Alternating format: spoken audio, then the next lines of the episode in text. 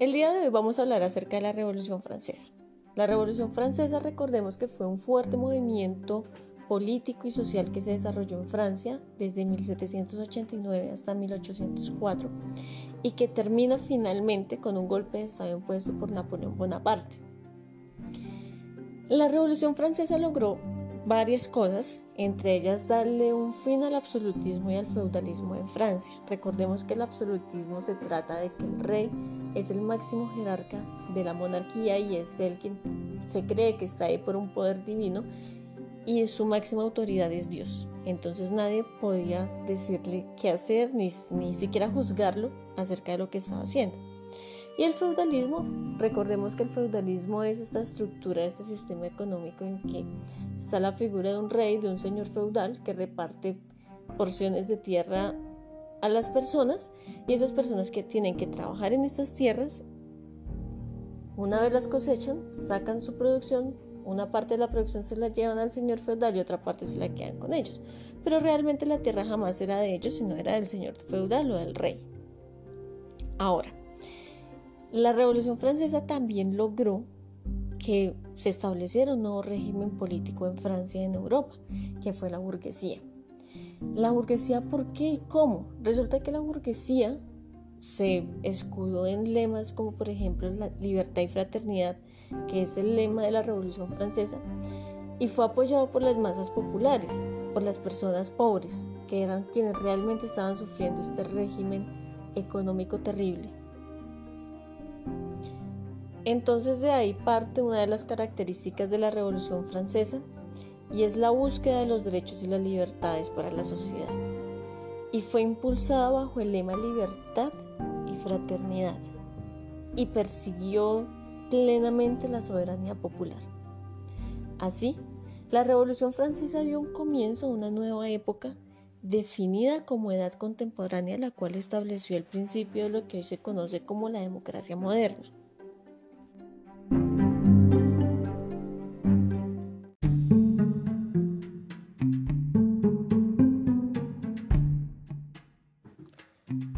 Todo este cuento de la Revolución Francesa hace que uno llegue a pensar o a curiosear por qué pasó, ¿cierto?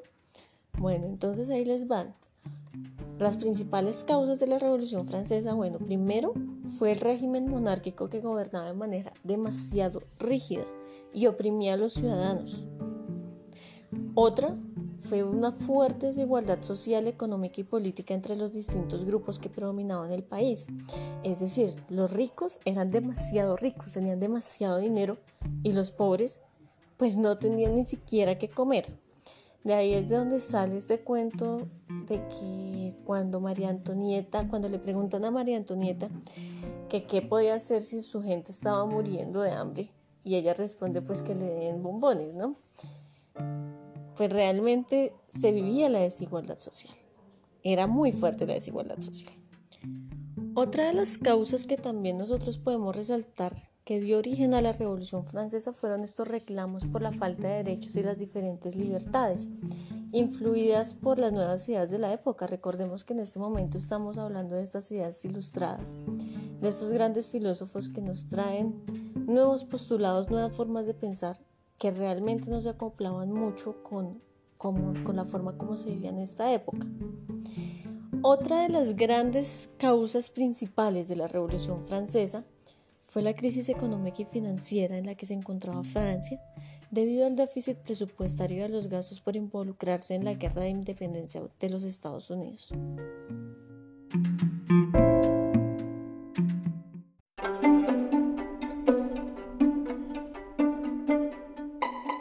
Ya conociendo qué cosas ocasionaron la Revolución Francesa, cabe mencionar qué cosas nos dejó la Revolución Francesa, ¿cierto? Bueno, entonces son bastantes, son demasiadas, pero las vamos a resumir en cuatro principales. Primera, el fin del sistema feudal. La Revolución Francesa fue la causante de abolir todas las ramas del feudalismo entre ellas la servidumbre, los privilegios del clero e incluso los pocos privilegios con los cuales contaba la nobleza.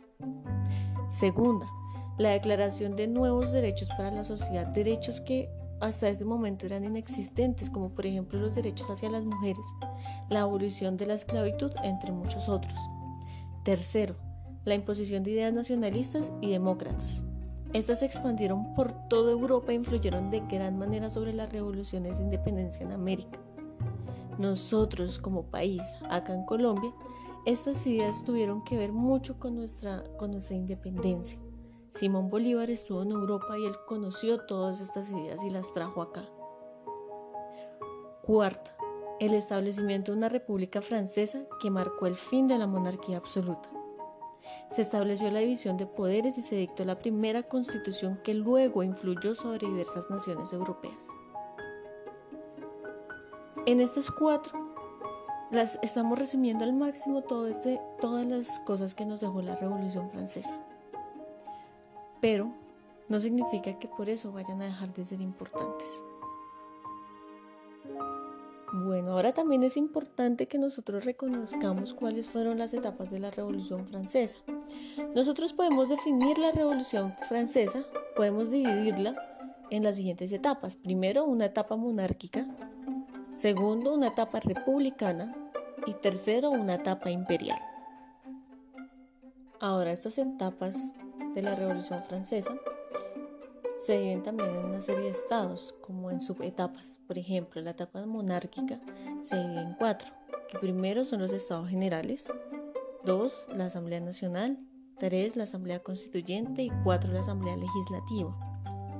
La etapa republicana, que es la que sigue a la etapa monárquica, también está dividida en tres partes. La primera en la convención, la segunda el directorio y la tercera el consulado. Y finalmente la siguiente, tercera y última etapa está solamente dividida en una que es el imperio. El imperio que nosotros ya sabemos, como lo dije, lo escuchamos al comienzo, es un imperio que instaura Napoleón Bonaparte, haciendo de Francia parte de su imperio.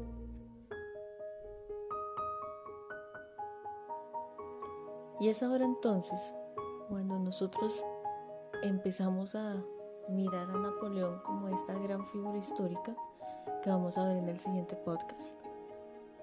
Pero entonces, hasta este momento recordemos, la Revolución Francesa fue un movimiento político y social que se desarrolla en Francia y que culmina totalmente cuando llega Napoleón al poder. Pero para que eso suceda tuvieron que pasar muchos acontecimientos, por ejemplo como la toma de la Bastilla, que esa también es una historia bastante interesante y que hay que ahondar después. Por ahora, lo importante es que nosotros tengamos claro cuáles fueron las causas y las consecuencias de la Revolución Francesa. ¿Por qué es importante? ¿Por qué fue importante la Revolución Francesa? ¿Y por qué sigue hoy en día vigente el lema libertad y fraternidad?